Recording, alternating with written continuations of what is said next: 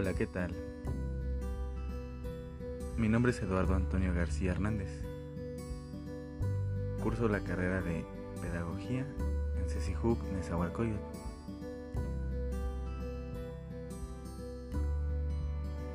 En este capítulo les vamos a hablar sobre la interacción y la educación. ¿Qué tan importante es la interacción en la educación?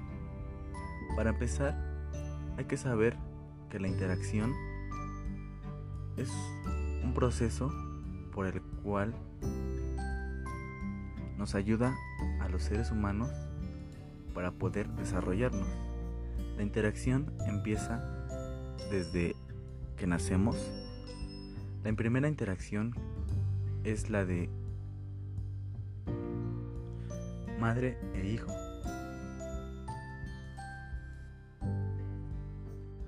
La cual nos ayuda a nosotros como seres humanos a poder desarrollar nuestras primeras habilidades, como lo es el caminar, el hablar, todos los procesos psicomotrices y cognitivos. La interacción se refiere a situaciones en las que los protagonistas actúan simultáneamente y recíprocamente, en contexto determinado toda una tarea o contenidos de aprendizaje, con el fin de lograr los objetivos más definidos. Ya hablando en la educación, el alumno no aprende solo. La actividad autoestructurante está mediada por la influencia, ya que nosotros como alumnos, nuestra interacción debe ser entre nuestros compañeros y más profesores, ya que ellos son los que nos van a ayudar a desarrollarnos educativamente. Entre mejor el alumno tenga una interacción con el profesor, más va a aprender. Porque si remontamos a los años pasados, cuando la educación era tradicionalista, no había tanta interacción entre alumno y profesor, ya que el profesor era el que solamente tenía la razón. El alumno era meramente un receptor, pero no tenía como tal no tenía como tal un criterio propio. Entonces, a lo largo del tiempo se ha tratado de mejorar esa interacción entre alumno-maestro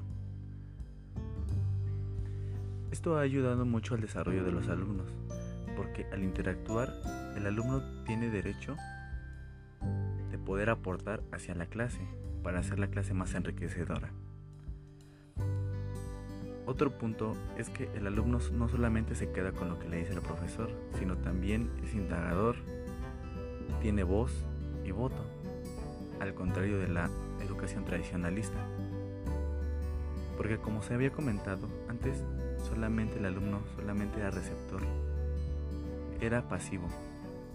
Y ahora el alumno se pretende que sea más activo y llevar una interacción de mejor manera con el profesor. Así los dos pueden aprender, ya que, los ya que el profesor también aprende del alumno.